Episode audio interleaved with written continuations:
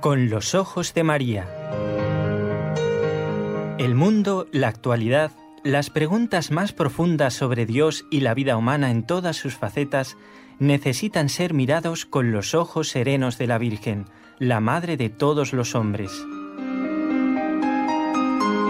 Con los ojos de María, un programa de NSE Producciones para Radio Católica Mundial conducido por Nelly Álvarez. Saludamos cordialmente a todos los oyentes que nos acompañan en este nuevo programa con los ojos de María que corresponde al primer día del mes en que, según el cura de Ars, las mujeres hablamos menos, porque es el más cortito. Eso decía el cura de Ars.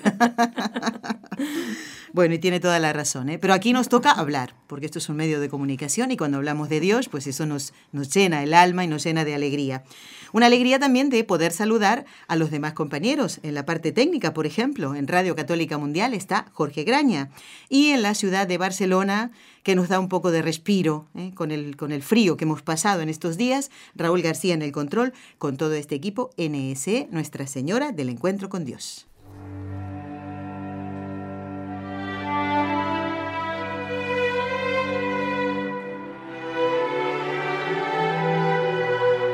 Fátima.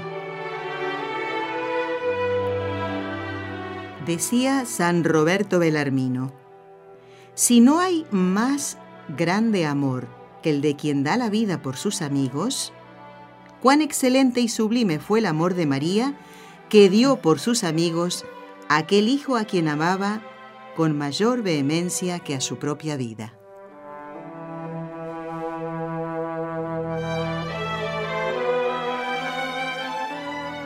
¿Te gustó la frase que elegimos para el principio, María José? Qué bonita, ¿eh? ¿Verdad, eh? Muy bonita. Y me ha hecho mucha gracia lo del cura de Ars. No sé si ya hoy día uno vamos a gastar todas las palabras del mes.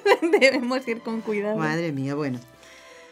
Pero también es bueno repasar la Sagrada Escritura y mm, cuando creo que era San Pablo que decía que, que todas las palabras que salieran de nuestra boca sea para el bien de los demás, ¿verdad? ¿Eh? Es también para hacer un examen de conciencia. Uno toma a broma eso y seguramente el cura de Ars lo dijo en el contexto adecuado, ¿verdad? ¿Eh? Para llamar la atención justamente. También lo podemos aplicar a los hombres, pero generalmente somos nosotras las que hablamos más. Pero que nos sirva esta especie de, de, de broma, ¿eh? que utilizamos en el programa para hacer este examen de conciencia, que todo lo que salga de nuestros labios sea para dar gloria a Dios y ayudar a nuestros hermanos a que se acerquen a Él. ¿eh? Y bueno, el tema que le hemos encomendado a María José, que ha venido ahí súper contenta, ¿eh? porque ¿sabías algo de la imagen peregrina de Fátima, María José? Sabía que la Virgen peregrinaba por el mundo, pero no sabía el origen de estas peregrinaciones y me ha hecho muchísimo bien descubrirlo porque ves que es la misma Virgen María la que quiso, a pesar de los obstáculos, peregrinar y visitar a todos sus hijos en principio en Europa, donde se había sufrido mucho eh, por la guerra, y después eh, viajar a todos los lugares del mundo. Es como una iniciativa suya, apoyada pues por muchas personas, ¿no? por el obispo, por Lucía de Fátima y también por, por otras personas, por otros sacerdotes, por otros grupos de oración, pero principalmente todo sale gracias a que la Virgen quiere que así sea. Bueno, pues entonces vamos a preguntarte primero cómo surge esta idea de que ella, la imagen de María, eh, y aclaremos también por las dudas si hay algún hermano eh, separado que, dice que adoramos a María, ¿no? No podríamos, estaríamos em, yendo contra el primer mandamiento, que es adorar solamente, a, alabar solo a Dios, amar solo a Dios. A María la veneramos. Y cuando veneramos una imagen, tenemos presente a quién representa esa imagen, a la Madre de Jesús, es decir, la Madre de Dios. ¿Cómo surge la idea de que la imagen de la Virgen viajara, entre comillas, por el mundo? Bueno, pues imagínate que cuando María quiere algo, cuando la Virgen quiere algo, yo creo que lo suscita en diferentes lugares, en diferentes personas a la vez para que eso sea posible. Estamos en el año 1943, claro, aquí en Europa se está viviendo la guerra, una guerra, pues la Segunda, guerra, guerra, mundial. eh, todos los países están en guerra justamente a excepción de Portugal. Y en Fátima se, se, celebra una asamblea de la juventud católica y surge esta idea de decir qué bonito sería que el día que acabe la guerra, la Virgen, una imagen de la Virgen, pueda viajar por Europa, pueda viajar por los países que han estado en conflicto para llevar la paz, para llevar la reconciliación entre los hermanos que han estado, que han estado luchando. Pero claro, ahí queda el plan hecho, pero de momento pues estamos en guerra y no se puede hacer nada. También por otra parte, un sacerdote, un joven eh, de Bélgica, Oblato de María, el padre de Muniez, él también piensa que cuando acabe la guerra quiere llevarse a un grupo de scouts, a un grupo de exploradores, a Fátima, y quiere también conseguir una imagen de la Virgen para poderla llevar a su país, ¿eh? para que sea venerada en su país. ¿Qué más también? Pues por ejemplo, justo cuando acaba la guerra, en Alemania, pues imagínate cómo está Alemania, ¿no? Y los obispos tienen miedo de que el pueblo alemán pues se sienta castigado, esté avergonzado de lo que ha pasado pues con todo el tema de los nazis y entonces piensan que también sería maravilloso que la Virgen pudiera llegar hasta Alemania para un poco...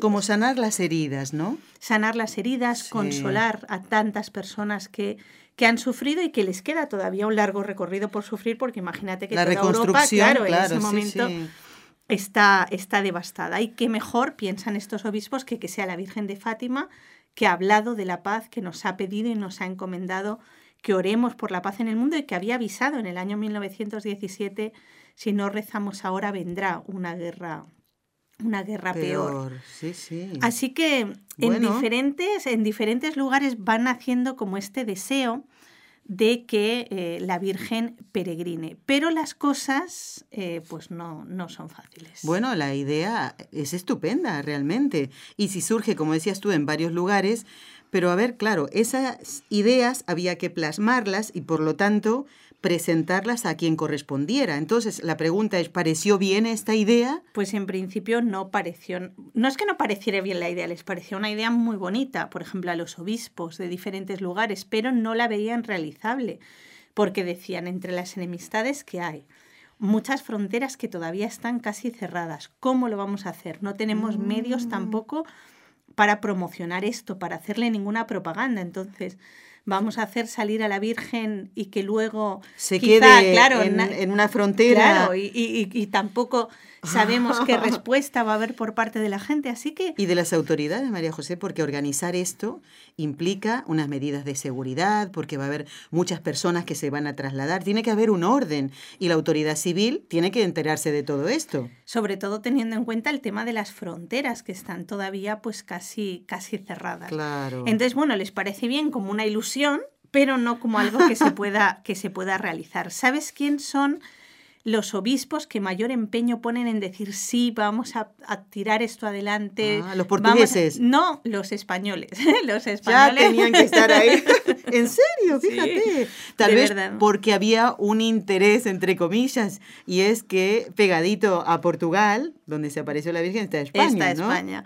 sí, ellos sí creían que iba a ser posible que se realizara esta, esta peregrinación y fueron los que un poco empujaron. Piensa que eh, también, a la vez, este sacerdote que te decía belga, que hacía un tiempo ya había pensado en llevar a los chicos a Fátima, él había estado trabajando con esta, con esta idea, o sea, no se había dejado vencer por el, por el desánimo, había pedido todos los permisos y ya tenía permiso de sus superiores, de todo, para que la Virgen viajara, eh, pues saliera de, Fátima, de Portugal, y viajara por Europa. ¿Quién apoyó esto? Pues lo apoyó muchísimo Sor Lucía. A Sor Lucía le pareció ah. una idea maravillosa y también el obispo de Leiría, que alentaron cuando este joven pues, fue a contarles la idea, ellos le alentaron muchísimo a que, pues eso, ¿no? A que, a que se pusiera en marcha la, peregrinación e incluso le dieron eh, pues algunas, algunas indicaciones, porque él primero tenía la idea de llevarse una imagen, pero Sor Lucía fue la que dijo exactamente cuál era la, que la imagen que tenía que, peregrinar. Mira, fíjate que eh, el día antes de, de que saliera, ¿no? Ya se había organizado todo y entonces fueron a llevarle a Sor Lucía la imagen que habían, le habían comprado especialmente para esta ocasión. Y cuando Sor Lucía la vio, no le acabó de parecer, de parecer bien y tuvo el atrevimiento así, de decir que fueran al obispo y que le pidieran la imagen que él tenía y que le pidieran la suya porque era una imagen que se había hecho tal cual, o sea, bajo las indicaciones de ella. Ella había dicho exactamente la postura en la que estaba la Virgen cuando dijo, cuando se presentó a, ellos y como que ella pensaba que reflejaban más fielmente cómo era. La, eso era, eh, eh, a ver, una, la mitad de una uñita, porque lo que vio Lucía, ¿cómo poder plasmar eso en una imagen? Imposible, pero pensaba ella que por lo menos era la más parecida. Por, sí, sobre todo en el gesto, como la, más parecida a, la que, a la Virgen a la, que ella, a la que ella había visto. Y además ella ya estaba segura de que esta peregrinación iba a ser un éxito porque les dijo que esta Virgen llegaría, lo anunció ya ella hasta los confines de Rusia y que allí será necesario rezar mucho para que llegue a Moscú. Dijo Lucia, cuando haya terminado su periplo, que esta imagen sea ofrecida al Santo Padre. Claro, imagínate el obispo que podía haber dicho, venga, venís de hoy para mañana a quitarme la, imagen.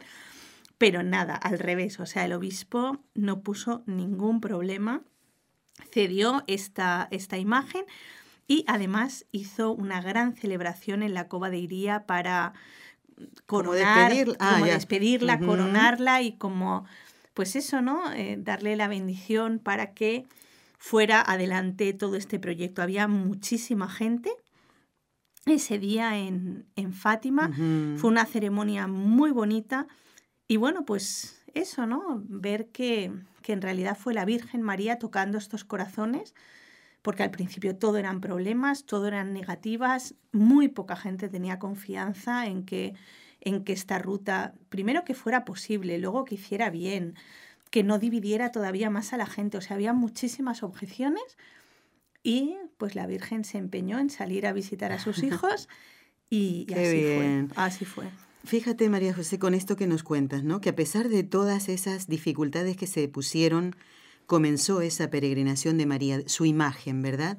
¿Cuántas cosas no haría el Señor si nosotros pusiéramos por lo menos un poquito, ¿eh? que, que nuestro deseo no se quedara simplemente en una idea, cuando se trata de extender el, reino de Dios, ¿no? Muchas veces somos nosotros mismos los que ponemos esas dificultades. Pero a pesar de eso, Dios, entre comillas, se sale con la suya. Cuando Él quiere algo, ¿eh? se lo encomienda a su madre, como en este caso, y eso se hace. Es muy bonito, ¿sabes que en él y ver que a veces nos sentimos indignos, ¿no? Y pensamos que nosotros cómo vamos a llevar iniciativas adelante, siendo tan poca cosa. Y él, este sacerdote belga mm. tenía también este temor, porque, por ejemplo, decía, ¿cómo voy a ser yo el que acompaña a la Virgen si yo no soy nadie, si ni siquiera soy portugués, si ni siquiera... Claro. Diciendo, yo no puedo ser la persona, además soy una persona joven, inexperta, no, no, no, no se sentía digno de ser él el que acompañara a la Virgen en peregrinación. Y fue Lucía la que le dijo, para Nuestra Señora no hay extranjeros, para ella todos son sus hijos. En su corazón no hay divisiones de patriotismo, o sea, que no dependía pues del carisma, digamos, de este, de este sacerdote, ni... O sino que era el elegido.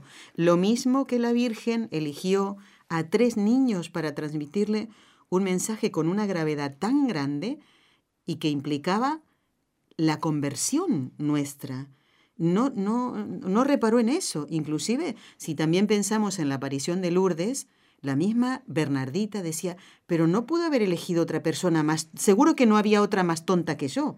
Eso lo dijo ella. Pero es que para Dios ninguno de nosotros es tonto. Lo mismo si pensamos en la aparición de Guadalupe. Pero si yo soy una, como decía, yo soy nada, soy un, soy cola, soy escalera, decía eh, San Juan Diego. ¿Por qué? Y la Virgen le dijo, no, no, no, es que eres tú el que tiene que ir. Y él le decía, pero ¿por qué no va otro que le van a creer? Más caso no, porque tienes que ser. Bueno, lo mismo podemos decirle nosotros al Señor eh, que, que no nos va a hacer caso, porque si nos ha encomendado una misión, nos va a dar la gracia para cumplirla. Y eso es lo que nos cuesta que, no, cuesta que nos entre en la cabecita que tenemos. ¿Sabe por qué? Porque todo lo miramos eh, a ras de suelo. Si levantáramos un poco los, los, ojos, al cielo, veríamos que cuando Dios quiere algo, también nos va a indicar cómo hacerlo. Eso no será que va a ser un camino de rosas. No. Pero el Señor se sale con la suya. ¿Pero por qué? Por el bien nuestro. Bueno, y María José, entonces, a ver, ya está todo programado, se hicieron todas las, las eh, gestiones que hacían falta hacer. ¿Por dónde comienza esta ruta? Y claro, en esos comienzos, ¿cómo recibe la gente la imagen de la Virgen de Fátima? En realidad la Virgen del Rosario de Fátima, ¿no? Porque era la Virgen del Rosario. Bueno, a pues ver, la gente... ¿Por dónde empieza todo? Pues la gente fue espectacular el recibimiento que dio a la Virgen en todos los lugares a los que llegaba. Claro, obviamente la peregrinación empezó en el mismo país, empezó en Portugal y eh, pues al principio de todo ya los primeros peregrinos cantaban al verla, le tiraban flores, o sea, un recibimiento espectacular. Eh, preparaban, ¿sabes?, estas alfombras de, de flores para el lugar por donde iba a pasar la Virgen. Eh, bueno, todo, o sea, era todo lo contrario de lo que esperaban, sobre todo dado que no tenían medios para promocionar, no es como ahora que, pues no sé, ¿no? Unos meses antes empiezo por internet y en Facebook y, a mandar mensajes. Sí, sí, Ya todo el mundo se prepara, claro. En ese es verdad. Claro, ¿eh? ¿eh? pues era... Y más viendo cómo estaba, ¿no? En ese momento, en ese momento Europa, no había medios para promocionar esta peregrinación de la Virgen y aún así fue un éxito increíble. Pero lo más bonito es que, o sea, fue un éxito en cuanto a números, en cuanto a personas que en cada lugar salían a recibirla con cuánto amor, le hacían arcos de flores. Fíjate. Pero también un éxito, bueno, la palabra éxito es un poco fea porque se aplica mucho al mundo, ¿no? Pero los frutos de conversión en muchas personas y en personas que manifiestamente estaban en contra de la Virgen María e incluso algunos que públicamente querían decir, bueno, estáis todos locos aquí recibiendo a la Virgen, ah. yo que veáis que...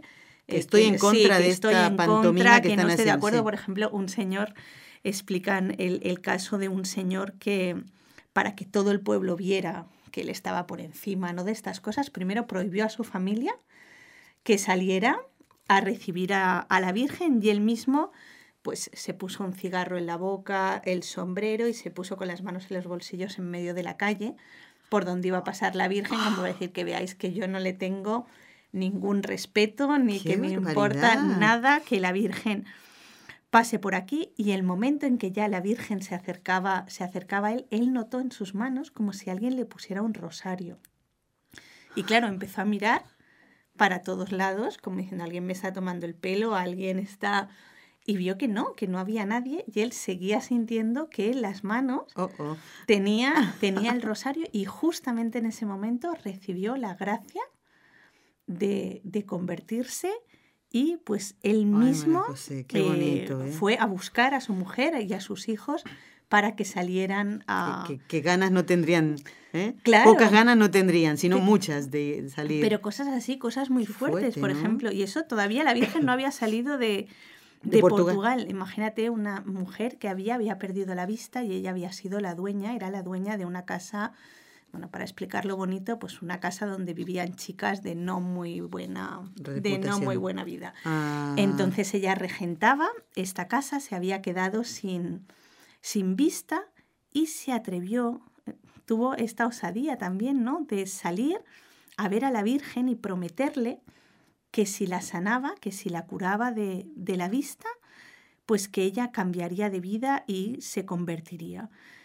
Y claro, ella no se atreve, o sea, va a ver a la Virgen, pero no se atreve a colocarse muy cerca por la propia, claro. pues por el darse cuenta de que su vida No, no era la que... Además la conocerían tal vez las personas de, de los alrededores, ¿no? Bueno, pues ya se queda, imagínate, ¿no? En un extremo y de repente empieza a gritar, haz que yo vea y, y, ya el momento dice, qué hermosa es, qué blanca es. O sea, en ese mismo momento recuperó, recuperó la, la, vista, se puso a llorar. Y lo más bonito de todo es que, bueno, ya a partir de ese momento quiso vivir una vida de, de penitencia, pero no solamente ella cambió, sino que el cambio y la conversión de esta mujer hizo que las chicas que vivían y que estaban allí eh, en esa casa con ella ah. Quisieran también cambiar de vida y se fueron a un hogar donde las acogieron, había seis chicas allí, se fueron a un hogar donde las acogieron para enseñarles una profesión, para ayudarlas a, a cambiar de vida. Y otra señora que había estado allí con la Virgen, por eso que son como cadenas ¿no? de bien que como que, que Dios pone en los corazones, fue la que puso el dinero, que ella, ella, una persona que no tenía muchos medios, o sea, una persona que se la jugó todo, dando todo lo que tenía para que estas chicas pudieran viajar a ese lugar y pudieran tener la oportunidad de, de, cambiar de vida. Bueno, esta señora se la juega todo por la Virgen, por estas chicas, y al cabo de muy poco tiempo le toca la lotería y recupera la misma cantidad. ay, Dios mío. La misma cantidad que ha donado para que estas chicas puedan salir, puedan salir de la mala vida. Esto, ya te digo, solo, gallina, ¿eh? De solo escuchar esto. Lo bonito también es pensar que han quedado muchos testimonios de, de milagros que sucedieron por el paso de la Virgen. Pero claro, yo cuando leía todo esto, ¿no? Y un poco miraba la historia, pensaba, bueno, esto es lo que ha quedado registrado, lo que sabemos, pero... ¿Y lo que no? Claro, ¿cuántas personas habrán tenido pues una conversión interior, habrán sido capaces de perdonar al vecino con el que no se hablaban hace años? Y, y, nunca quedará, ¿no? Eso no habrá quedado plasmado en ningún libro, en ningún... Pero eh, pues seguro que, que ha sido así, porque lo que está claro es que por donde ha pasado la Virgen, eh, pues ha pasado el bien, ¿no? Y queda ahí un rastro de bien. Claro, claro. Pues yo te agradezco de verdad que nos cuentes todas estas historias y vemos que Dios sigue haciendo milagros. Milagros externos de curaciones físicas, como la de esta señora, pero fundamentalmente las curaciones interiores. En este siglo XXI hay muchas personas que están heridas por el odio, el rencor, tal vez no se acuerdan ni por qué dejaron de hablarle a ese familiar o a ese vecino, como decías tú. Y la Virgen, como madre que es, pues lucha mm, junto a nosotros para salir de, de eso que Dios no quiere y que eso ofende a Dios. Entonces, y personas que están haciendo mucho mal, como este, no sé si sabías, otro converso en Italia, que no sé si quería matar al obispo o al papa, y la Virgen se le aparece para hacerle un bien, porque sabe que si muere así, en pecado mortal, se va al infierno. Hoy que hay mucha gente que no cree en la existencia del infierno, cuando es un dogma de nuestra fe. Existe, y además porque lo dijo Jesús. Todo para, para llevarnos a Dios. ¿Cómo no va a querer la Virgen eh, viajar, entre comillas, por todo el mundo para hacer el bien? Bueno, esto es lo que nos está contando hoy María José García Después voy a leer algunos correos, María José. Claro. Ya te voy a decir que no te hacen ni caso los oyentes a ti. Ah, ¿no? No. Vaya. Le hacen caso a Inesita, a tu niña, ¿eh? que, que, ya está en tu vientre. Mm, ¿Cuánto falta, María José, para que nazca Inés? Pues casi cuatro meses. Casi cuatro meses, madre mía. Está creciendo mucho. Mandan saludos para ella y todo, ya la tienen en cuenta. Qué bonito también esto, María José, porque es como una familia, ¿no? Una familia que se alegra que un nuevo integrante llegue a este mundo. Aprovecho para dar las gracias ¿eh? a todas las personas que sé que son muchas que rezan, bueno, en este caso por mí, por la niña, por Inés, pero que, que rezan por todos nosotros, que rezan por el equipo NSE, nos tienen en cuenta en sus oraciones. Y pues darles las gracias es lo mejor que pueden hacer por nosotros, rezar, rezar para que este apostolado también siga adelante y que sepan que es algo recíproco, ¿eh? que sepan que nosotros también siempre les tenemos presentes, siempre. Yo cuando rezo pienso en aquellos oyentes que ahora mismo estén más solos, que ahora mismo estén más necesitados, o sea que estamos mutuamente y qué bonito es eso, ¿no? Estamos sin conocernos, a lo mejor uno que está en Ecuador, otro estará en Panamá, nosotros aquí en España, pero que estamos unidos en esa oración porque al final queremos lo mismo, ¿no? Buscamos lo mismo que es llenarnos de Dios y poder transmitir pues esa alegría de estar llenos de Dios a todos los demás. Bueno, y el padre Antonio celebró ayer la Santa Misa por las intenciones de todos los oyentes. ¿eh? Como se hace eh, todos. Tanto lo que han llamado, sí, como cada. Por eso no los hemos, no nombramos los oyentes porque eh, lo que sí sepan que, mira, y tú lo ves aquí, María José, todo esto lo tengo aquí ya para archivar, ¿ves? Las intenciones que han acercado los oyentes. Y hoy en Con los Ojos de María, en este comienzo del mes de febrero, María, mañana es el día de eh, la presentación del Niño Jesús en el templo, así que vamos a rezar después por las señoras. Yo creo que es más aquí en España, ¿no? Pero puede ser que en otros lugares del mundo haya señoras que se llamen presentación o purificación, porque también celebramos la purificación de Nuestra Señora, también las vamos a encomendar. ¿eh? Estamos haciendo hoy con los ojos de María y hablando de este viaje de la imagen de Nuestra Señora de Fátima por Estamos en Europa, ¿eh? ya hemos hablado, de, me has contado no, todavía no hemos salido de Portugal. Madre mía, bueno, a ver, ¿y qué pasa cuando ya tienen que pasar la primera frontera? Supongo que los obispos españoles habrán estado súper contentos, porque dicen, por fin, madre nuestra.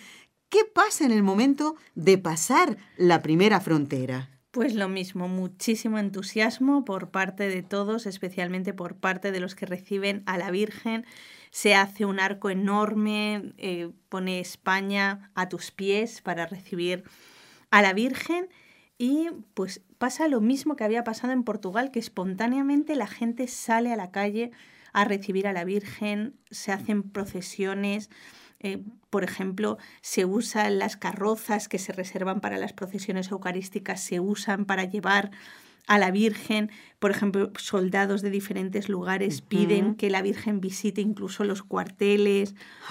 Bueno, además es muy divertido porque, por ejemplo, eh, hay, en, lugares donde la siguen ciclistas en bicicleta, la reciben con bicis, hay como muchas historias así, eh, pues muy bonita. En otro lugar la caballería sale para, para recibirla.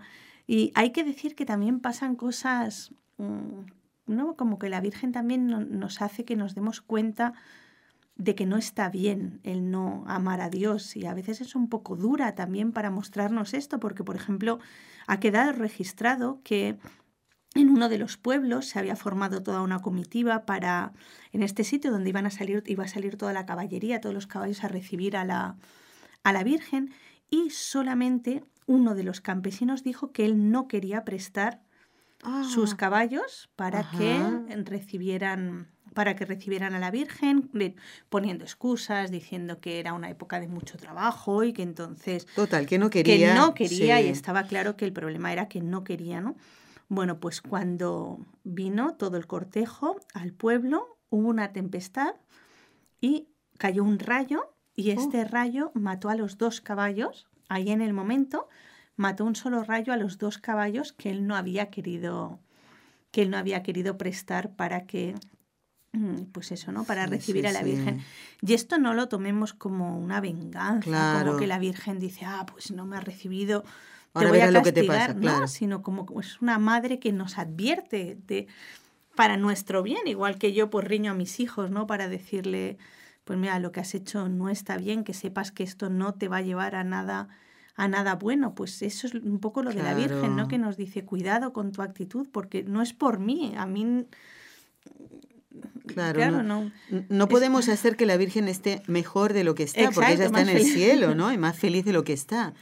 Pero ella quiere también vernos alguna vez junto a ella en el cielo, ¿no? Y, y estas son, son, como dices tú, y vale la aclaración, ¿no? Para que... Claro, como advertencias, ¿no? Como toques para decirnos, mira, piensa, piensa que esto te haga reflexionar sobre la, actuación que, estás llevando, ¿no? Bueno, ya te digo... Habrá impresionado a todo el pueblo eso, María José, seguro, imagínate. Bueno, caravanas de ciclistas, eh, por ejemplo en Bilbao más de 25.000 personas que la reciben y así la verdad en todos los lugares de, de España fue la Virgen muy muy bien recibida. Y quedó el problema de que claro, España, pero había que pasar a Francia. Y ah. la frontera entre España y Francia llevaba nada más y nada menos que 11 años cerrada. Ah, bueno, entonces un gran problema, sí. ¿Y qué, cómo se soluciona eso? Yo también estuve leyendo, porque no creas que no me he informado para estar en este programa, y ¿sabes qué estaba haciéndolo? Con un mapa. Recorriendo cada uno al leer todos estos, sí, eh, estaba haciendo como el recorrido. ¡Hala! Sí que la Virgen fue de Eso te iba a decir, habrás tardado Sí, bastante. una ruta muy larga. ¿Y cómo, bueno, cómo se soluciona o cómo eh, se saca adelante esta peregrinación de la Virgen de Fátima, de su imagen, ya para pasar a Francia? Bueno, pues era un poco complicado porque, como te digo, la frontera había estado cerrada y había solamente lo que llamaban el puente de, de, paso con una línea blanca en medio que marcaba una frontera, pero además era una frontera de enemistad, no era una frontera solo como de control, sino una frontera de que quede claro que no somos amigos. Y no se permitía ni siquiera que en ese recorrido estacionara ni se quedara gente, sino que era solamente un lugar de paso muy controlado.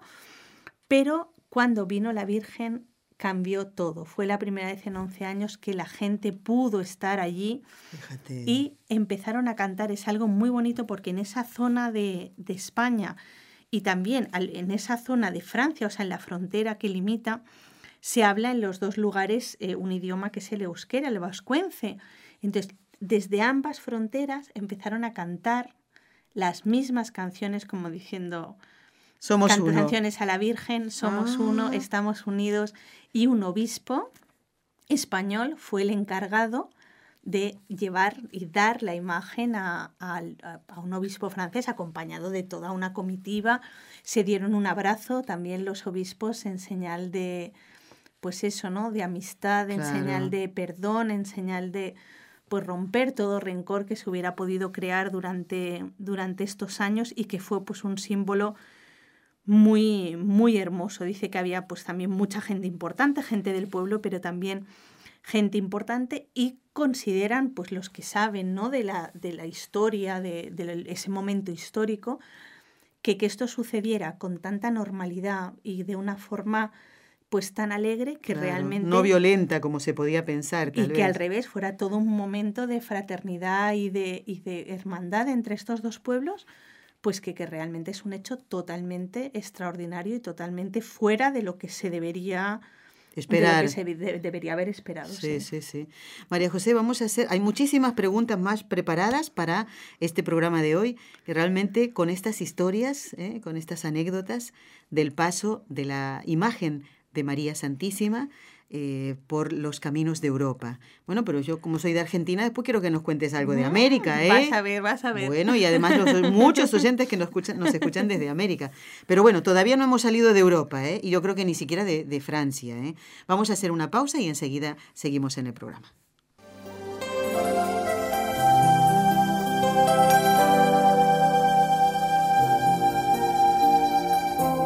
Estás escuchando en Radio Católica Mundial el programa Con los Ojos de María, en vivo y en directo, presentado por el equipo Nuestra Señora del Encuentro con Dios desde Barcelona.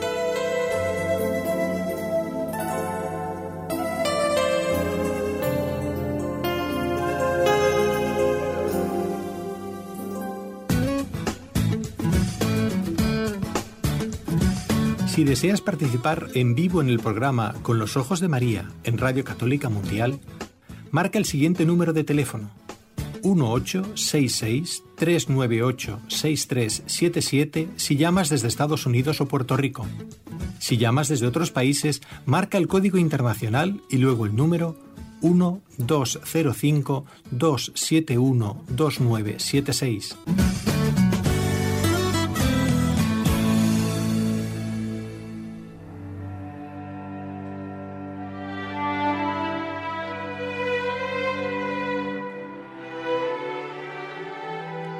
Bueno, vamos a dar lectura a algunos correos electrónicos. Mira, María José nos ha escrito Sonia de Tijuana, México, y dice, ya estrené la nueva página web y está formidable.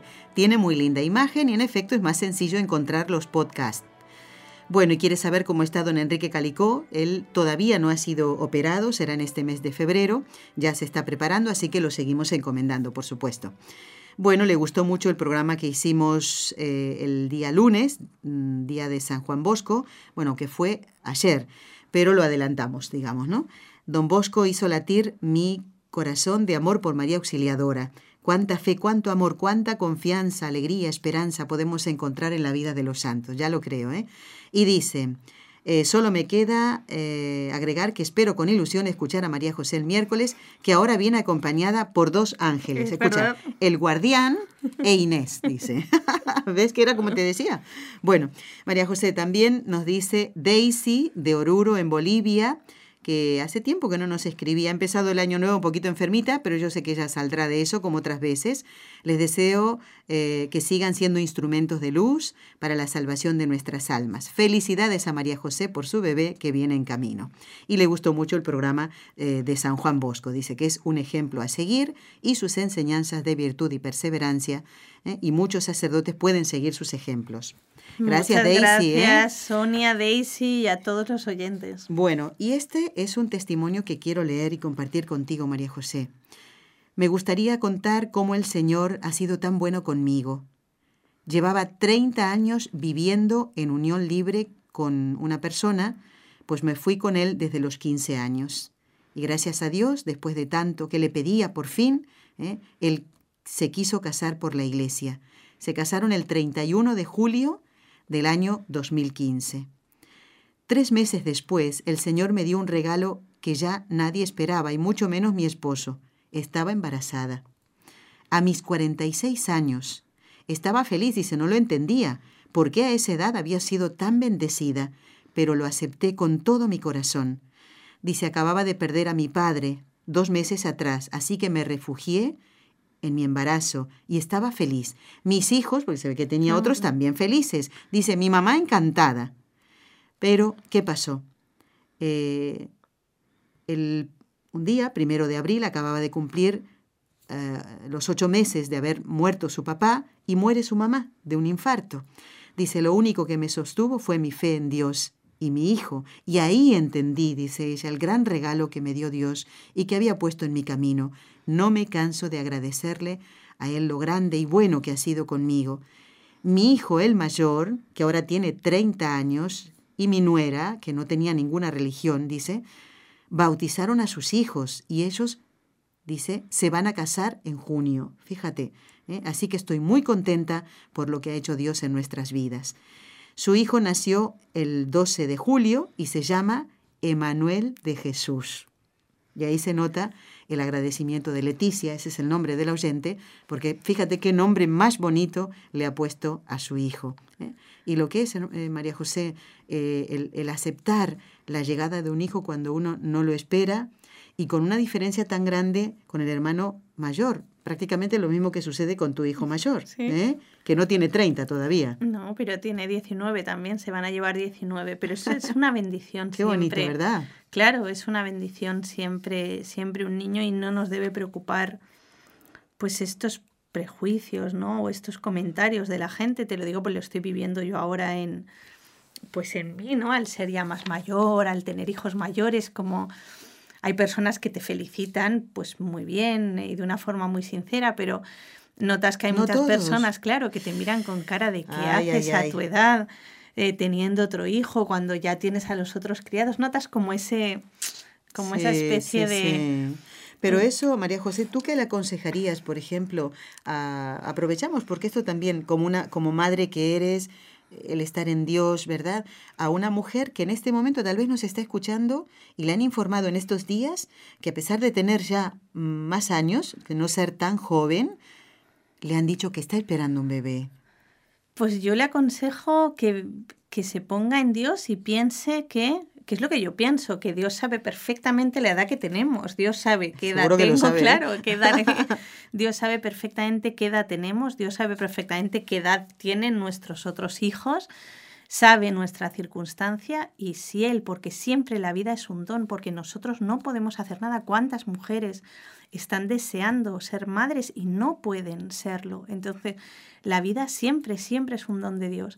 Pues confiemos en Él que sabe más, que a lo mejor vamos a tener, pues por ser más mayores, a lo mejor más achaques o que tener que hacer un poco más de reposo. Bueno, pues también lo podríamos haber hecho porque nos hemos roto una pierna, no sé.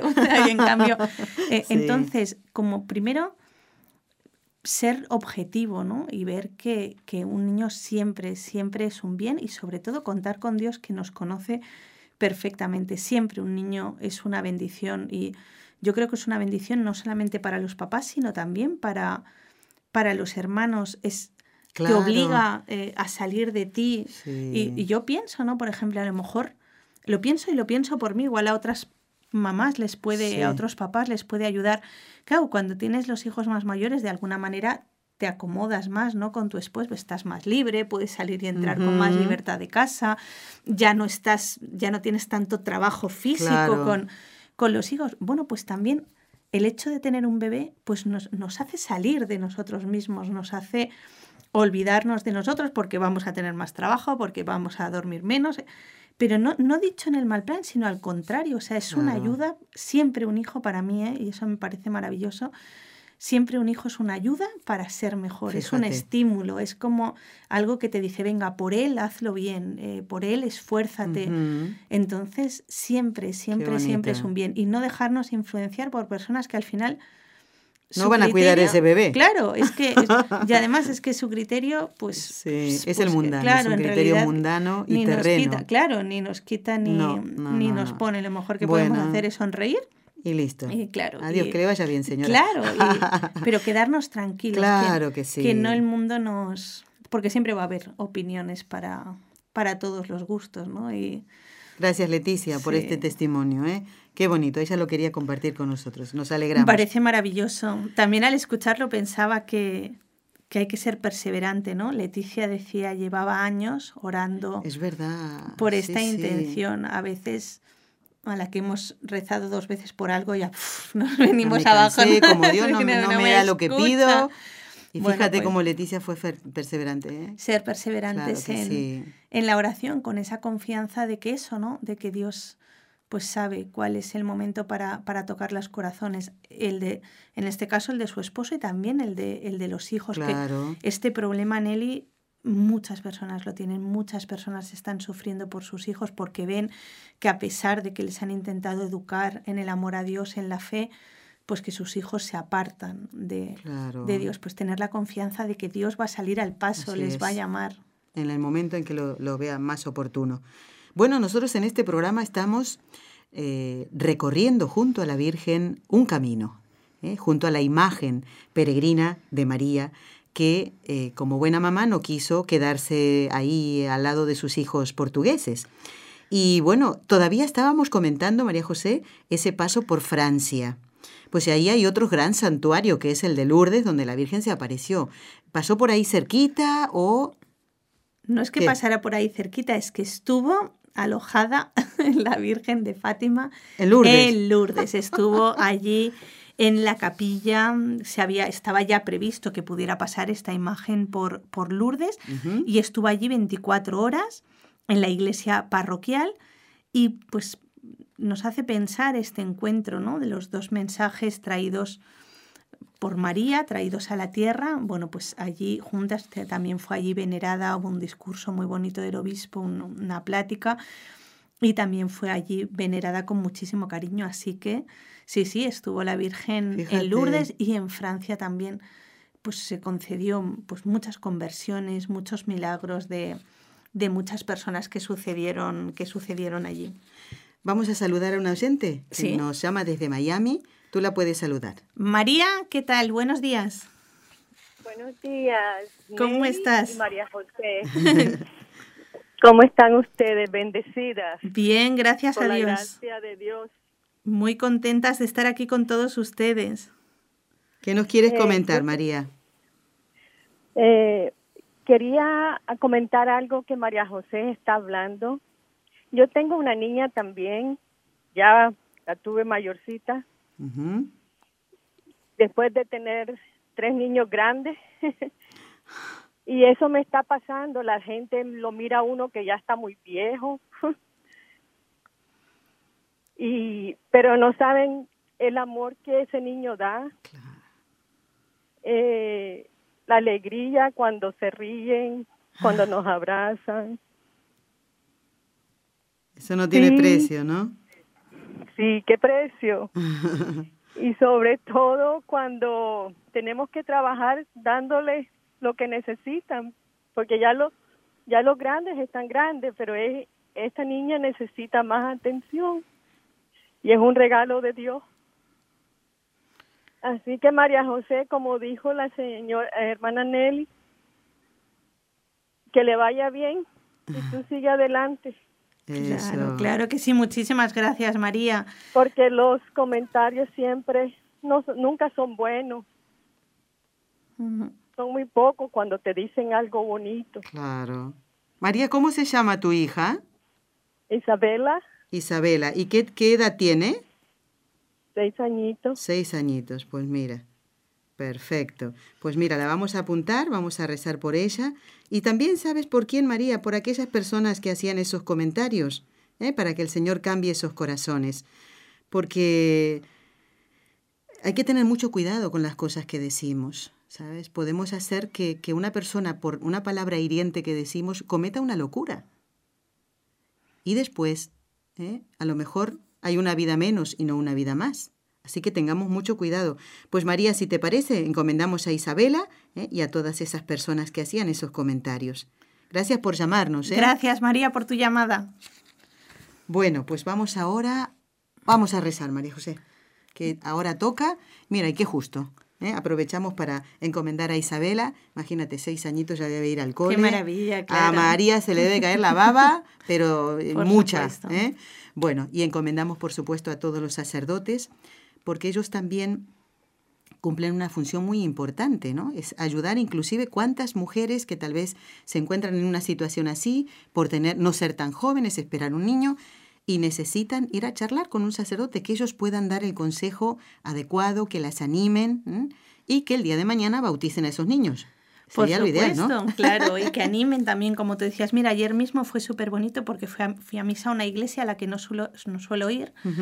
Y el sacerdote enseguida que me vio, como yo llegué antes para rezar un ratito y él estaba también como por fuera, pues se celebraba la misa en una capilla lateral, enseguida que me vio, qué bonito, vino y me dijo, muchas felicidades. ¿En serio? claro, Fíjate. me dijo, muchas felicidades, ¿qué tal te encuentras? Y pensé, qué bonito, ¿no? Este sacerdote. ¿No le conocías de nada? No le conocía, quizá había, de vista algún día había ido, pero no es un sitio donde suelo ir.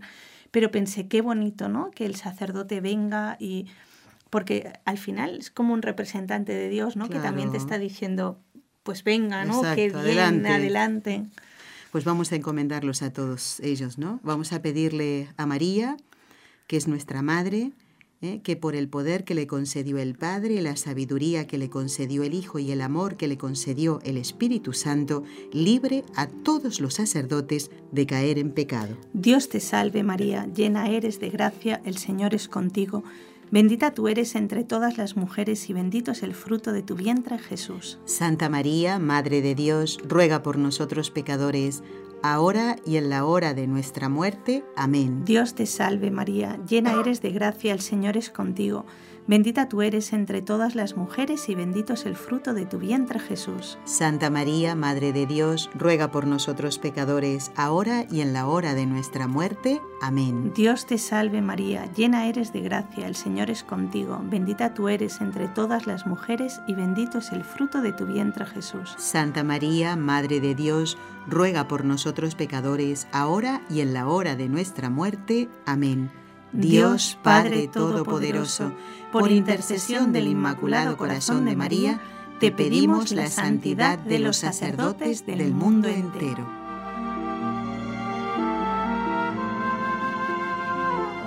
Bueno, vamos a aprovechar el tiempo que nos queda, que no es mucho.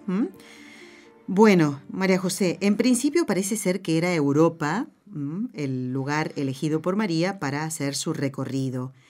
Pero ¿y todos los demás? ¿Eh? Y, es que había muchos más países, había otros continentes además de Europa. Es que es así, y parece mentira, pero lo que en principio iba a ser una ruta europea se convirtió enseguida en una ruta mundial porque empezaron a llegar avisos, pero de los sitios África, Asia, Sí. Sudamérica, mira, especialmente de Argentina, fueron uno de los primeros que, claro, eh, eh, uno de los primeros que pidieron Fíjate. que la Virgen visitara también estos, estos lugares y fue una experiencia preciosa porque eh, empezaron eso, como te decía, ¿no? gente que eh, por carta pidiendo obispos que pedían cuándo visitará la Virgen también este país, cuándo vendrá a visitar a los fieles y de verdad se convirtió en una ruta mundial. Pensemos que también nos tenemos que poner en situación, ¿no? Estamos hablando de hace ya muchos años. Las comunicaciones no eran como...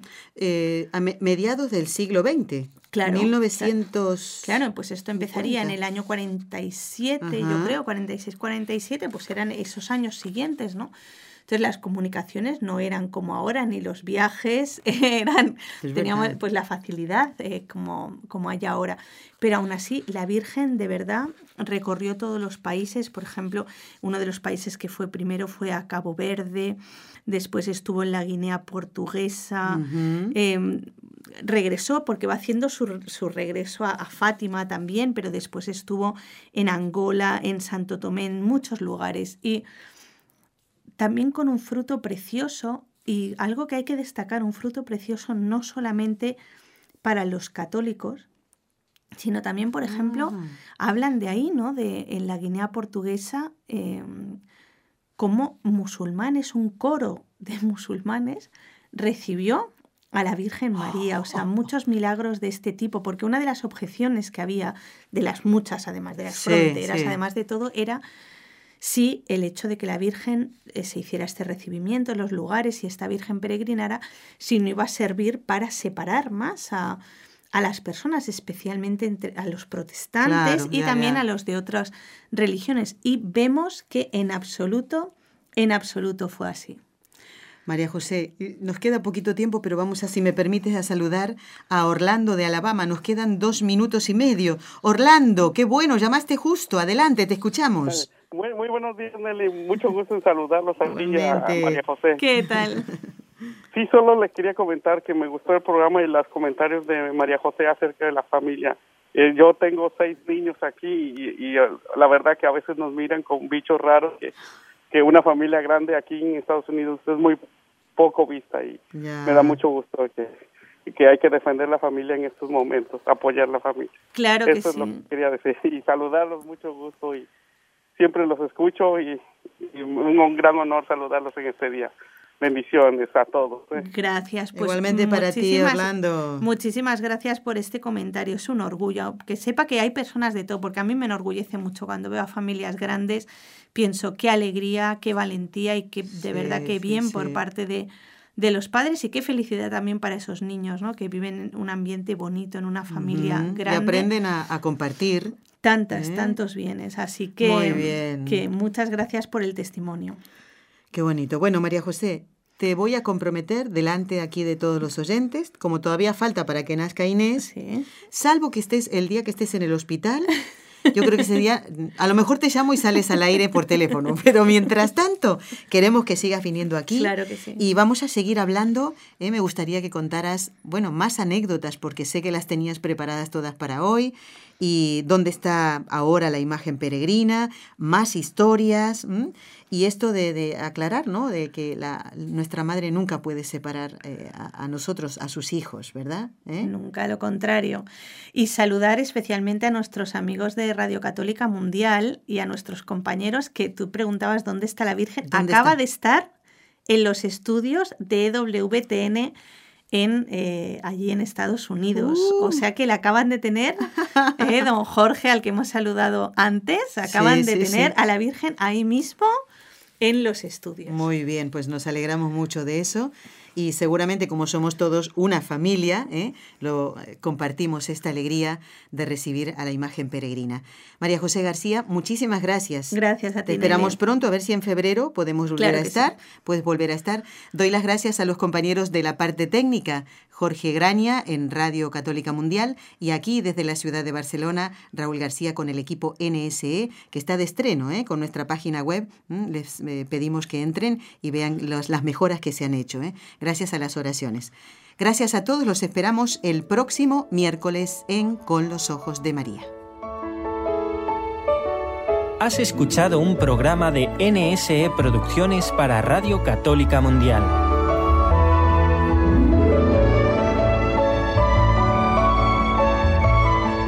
¿Quieres conocernos? Escríbenos al correo electrónico con los ojos de María arroba nsradio.com. Envíanos tus sugerencias o comentarios con los ojos de María arroba nsradio.com.